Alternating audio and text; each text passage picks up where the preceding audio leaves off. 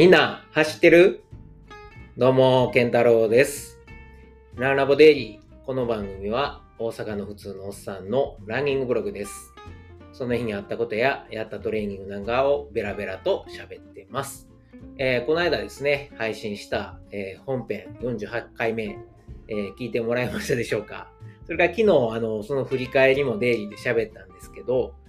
まあちょっとあの48回目で喋りきれんかったことを喋ってるんで、よかったら聞いてください。はい、えー今日はですね、えー10月の26日の水曜日、はい。今日はあの在宅勤務でして、朝ちょっとジム行って、軽く、えー週末のレースに向けて、トレードミルで45分ぐらいかな、えー10から12%の傾斜つけて、えートレーニングしてきました。はい。もうね、えー今日の水曜日やから、木、金、どうでしょ？あと3日しかないんで、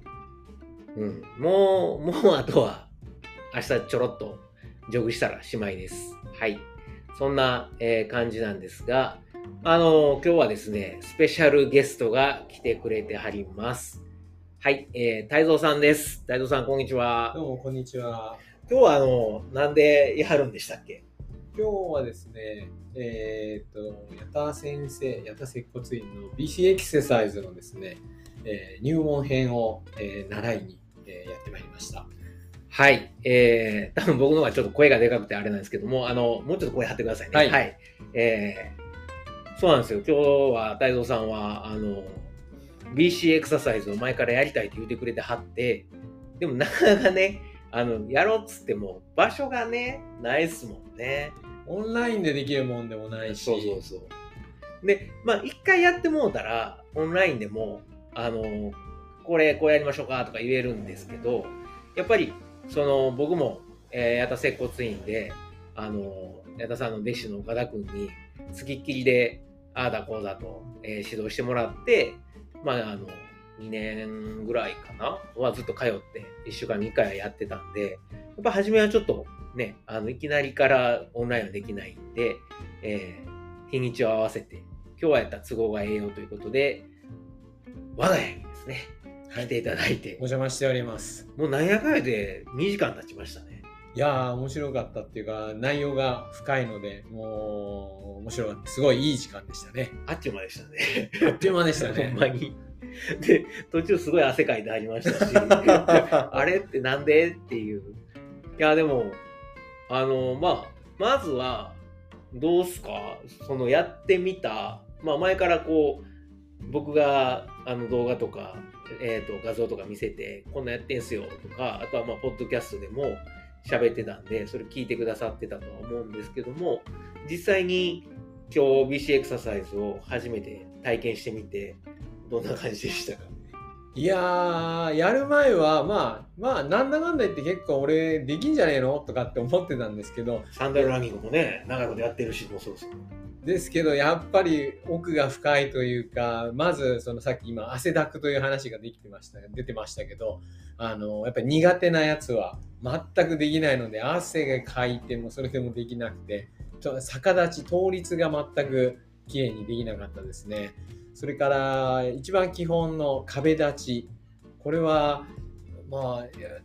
言葉であの説明してもらってもよくわからなかったので、やっぱりここに来て、あの目の前で見せてもらって自分でもやってみていろいろあの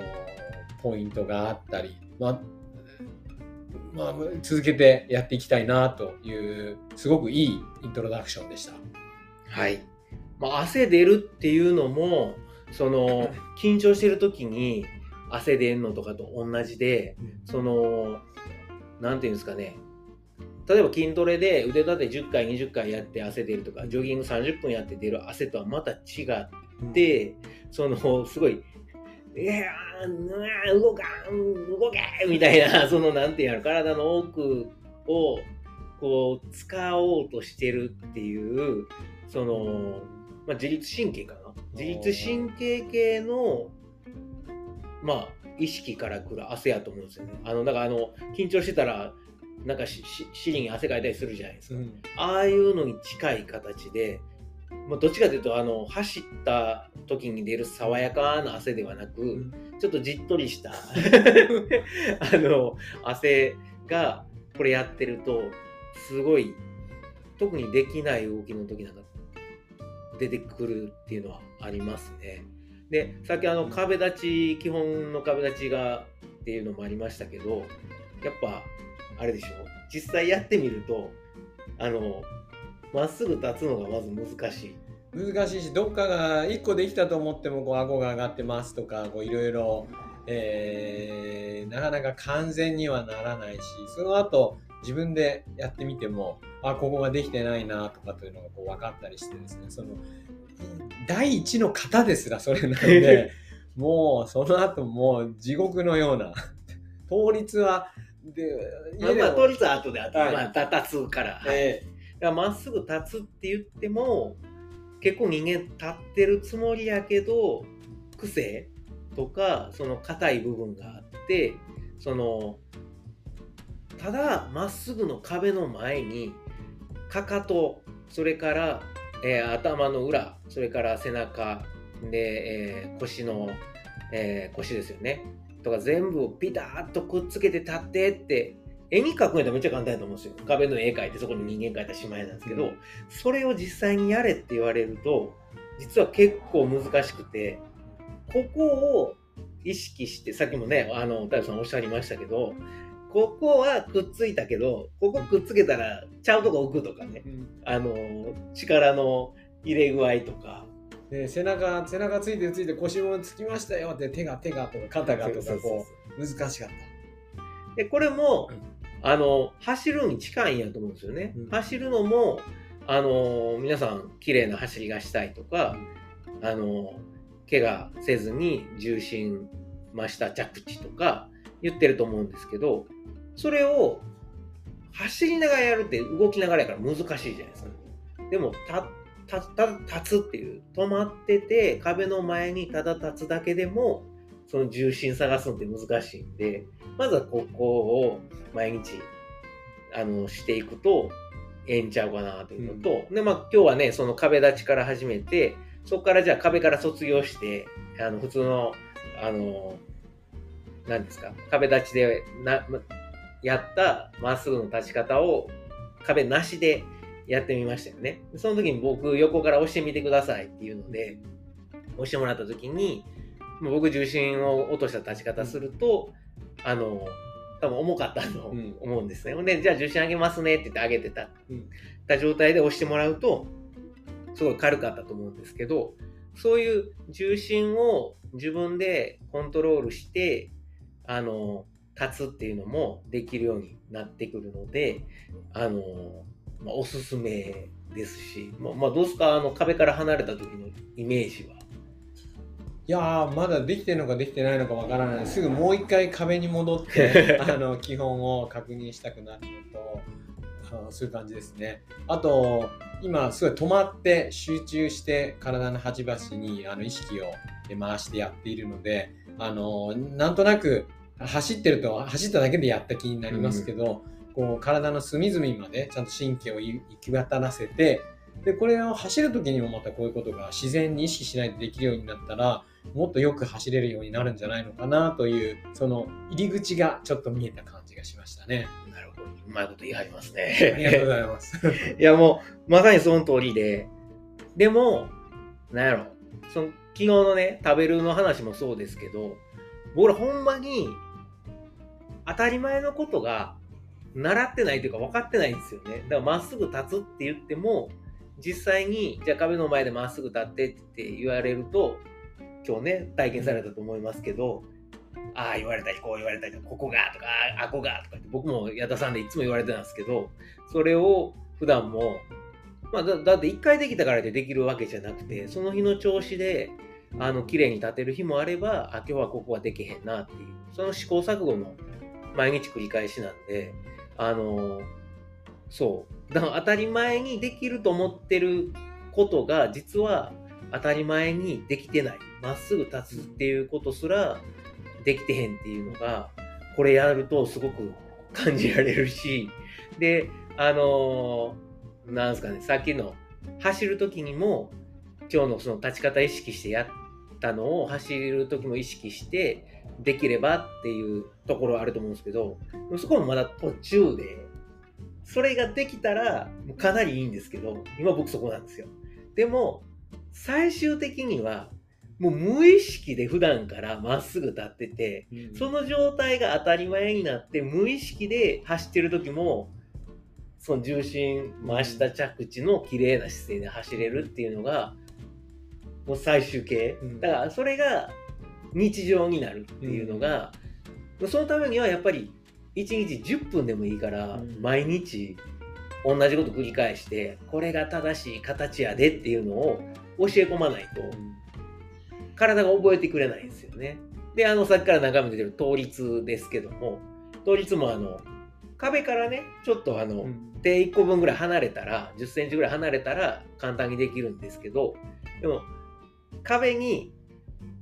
手の指先くっつけて逆立ちやってくださいって言ったら思いっきり跳ね返されてましたね。もう文字通り跳ね返されてましたね。いや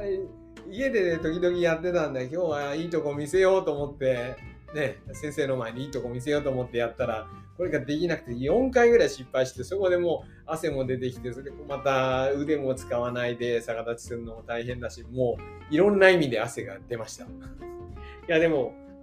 それもそう。だから今までは今日やってみるまでは今日までの逆立ちがバッチリな逆立ちだと認識してたわけじゃないですか。だけどまだまだ先があってで僕なんかでもまだね3年ぐらいずっと続けてますけどここもまだ途上でそれこそねあの内村選手とか、うん、ああいう人らがもうなんかもう普通に歩いてるかのように逆立ちで歩いたりとかしはるじゃないですか。あの辺まで極めていけるっていう、だから上には上がいてもうキリがないですよね。あのいかに綺麗に。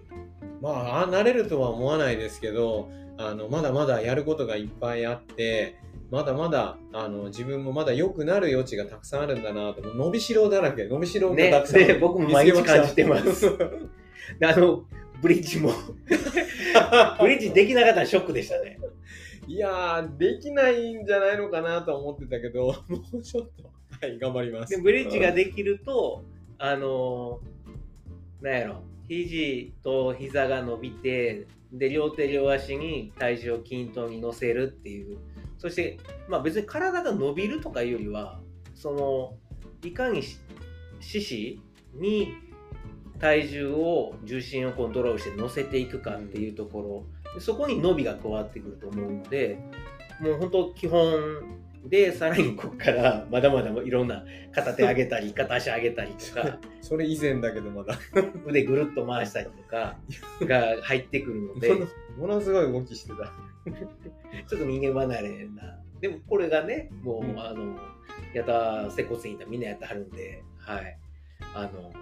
あそうそう。だ昨日沢村賞を取った山本投手オリックスの彼もこの BC エクササイズずっとやってるんですよで、あのー、ちょっと今年はね、活躍できひんかったけど、筒香さんとか、佐々木朗希君もちょっとやってんじゃない？はい。などなど、あの、いろんな方やってますし、ランニング関係もね、これは言ったらいけないんで、あの、あれですけど、やってはるんで、あの、いいんちゃうかなと思いますよ。はい。で、えー、っと、まあ、今日は、だいたい朝走る前の15分ぐらいかな。でできる、まあ、ウォーミングアップを兼ねた、普段僕がやってるあの BC エクササイズを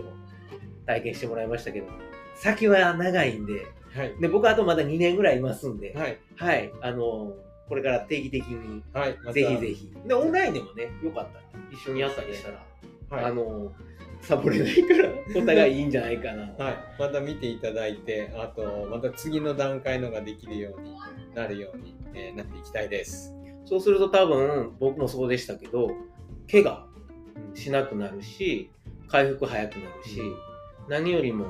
体のねさっきの最後のあの前後開脚なんか、うん、やった後走ると、もう足が勝手に前に進んでいくっていう、あのエクササイズがあるんですけどそういうのが走りの改善にもどんどんつながるし、何よりもこう、まあ、生活全般に、はい、良くなると思うのでぜひぜひ一緒にはい、これからも。はい、またはいご指導よろしくお願いします。とんでもないです。もう恐縮です。日々精進、はい、していきましょう。というわけで、えー今日も最後まで聞いてくださってありがとうございます。太蔵さんも15分も喋ってますよね。今日のエクササイズと同じぐらい。いや結構ね、やっぱ内容濃かったですよね。ーいや、内容めちゃめちゃ濃かったですね。2時間ぐらいやってましたね。えはい、えーご意見、ご質問、コメントなどあれば、えーっと、Google フォームの方、もしくは Twitter で、全然来ないですけどね、えーハッシュタグ、ランラボケンタロウをつけて、太蔵さんよくあの、いいねを押してくださるんですけど、はい、えーランラボケンタロウ、ハッシュタグをつけて、えーツイートしてください。はい、えー今日も最後まで聞いてくださってありがとうございます。えー皆さん、えー素敵な一日をお過ごしください。ほなまた。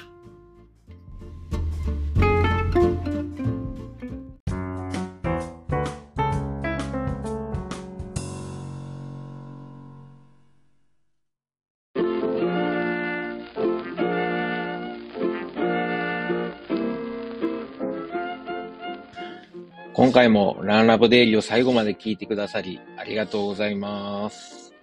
最後にちょっと CM です。まあ、本編でもですね、えーちょくちょく宣伝させてもらってるんですけれども、えー僕のあの、親父とおかんがですね、えー大阪の駒川いうところで、まあ、あの、昆布屋、えー関東でいうところの佃煮屋かな。はい、昆布屋を、えーやっておりまして、まあ、あの、駒川で、ね、えーやってるということで、駒川あずま屋というんですけれども、はい。えーまあ、この番組では、まあ、あの、この駒川あずま屋に、噛んだ、駒川あずま屋に、まあ、スポンサードしてもろてるのではなくですね、まあ、勝手にあの息子である僕が、まあ、親には内緒で、えーこっそり、えー、駒川あずま屋を応援しようということで、まあ、ちょくちょく宣伝させてもらってるんですよ。で、あのーもしよかったら、はい、えー、なんかあの、ご飯のお供にですね、えー、まあケトンやってる人間がご飯のお供とは何ぞやという怒られるかもしれませんが、はい、えー、ご飯のお供に、ぜひぜひ、駒川あずま屋の昆布、えー、佃煮を、えー、こたってください。よろしくお願いします。えー、おすすめはですね、えー、まあ、あの、看板商品3つありまして、まあ、松葉塩吹き、ね、まあ、こあのー昆布で、えー、もう、なんていうんですかね、えー美味しい、えー塩吹き昆布をですね、あの松の葉のように刻んで、まあ、食べやすくしたと。もうこれはおにぎりに入れてもええし、お茶漬けにしても、さらっと食べられるのでおすすめです。僕はちなみにあの、えー日本にいた時は、あの、パスタ、ね、茹でたパスタにこの松葉塩吹きと梅干し、そして、えーネギをあえて、えー簡単和風パスタを作って食べてました。まあ、美味しいです。それから、えー大阪言うたら、松茸昆布。はい。東雲という、えー松茸昆布があるんですが、もう本当にあの、でっかい、えー松茸の、えー佃煮がですね、入った、えー昆布です。昆布ですって言っても変な感じですけどね。昆布の佃煮と、えー松茸の佃煮が一緒になったもので、これはもう絶対満足してもらえると思うんでね。えーまあ、これは、何やろ、大阪土産にもなるし、まあ、ご飯と一緒に食べる、もう最後の締めにね、えー食べてもらうのもいいですし、あの、弁当のお供に入れてもらってもいいですし、ちょっと、えーちょっと贅沢したいときに、はい、えー、松茸昆布、東雲、ぜひ試してください。最後にですね、えーまあ、もうあの、駒川あずまいの3枚看看板の、えー最後、ね、もう僕の一押しなんですけど、ちりめん山椒です。昆布ちゃんやんけっていうツッコミがね、えー来そうなんですけれども、あの、じゃこですね。じゃこと山椒を一緒に炊いた、えーもので、もうめちゃくちゃうまいです。これはご飯にも合うし、そのまんま、あの、あこれはちょっとケトですね。もうそのまんまつまみにして、えー食べてお酒のあてにしてもらったらいいと思うので、えーぜひぜひ。もうこれもあの、おにぎりにも合うし、ご飯にも合うし、お茶漬けにも合うし、そのまま食べてもええし、山椒好きの人にはたまらないと思いますんで、ぜひ、えー、試してください。佃煮、えー、他にもいっぱいあるんですけれども、特にあの、お弁当に使える、まあ、昆布が入った、えー、ふりかけとかですね、あのー、そういうご飯のお供がいっぱいあります。それ以外にも、まあ言うたら昆布言うたらね、だしですよね。えー、お鍋の、ね、だしを取る用のだし昆布。まあ、あの、鍋だけちゃいますよね。汁物なんかにも。ぜひぜひ作ってもらえます。うちのだし昆布は、あの、お寿司屋さんとか、えー、うどん屋さん、蕎麦屋さんなんかにも、あの、使ってもらってる、ほんまに、ええ昆布を扱ってますんで、もし、よかったらですね、えー、佃煮と一緒に、えー、お買い求めいただけるとありがたいです。はい。もうこれは、あの、こう、だし昆布はですね、料理以外にも、ちょっとあの、3センチか4センチぐらいの長さに、ハサミでカットして、で、あのー、何？麦茶とか、あの、作る用のあの、容器に、えー、だし昆布入れて、で、あの、水張っといてもらうと昆布水ができますんで、それを冷蔵庫で保管しとくと、もうあの料理の時にそのまま使ったり、あとは、あの、それを沸かしてお茶漬けにかけたりしても美味しいし、あとは、そのまま飲む朝一の、えー、目覚めた時の水とかに飲んだりとか、まあ普段の飲む用の水として使ってもらうと、まああの、昆布のミネラルたっぷりのお水なんで、えー、お腹の、えー、調子を整えるのにもぴったりです。はい。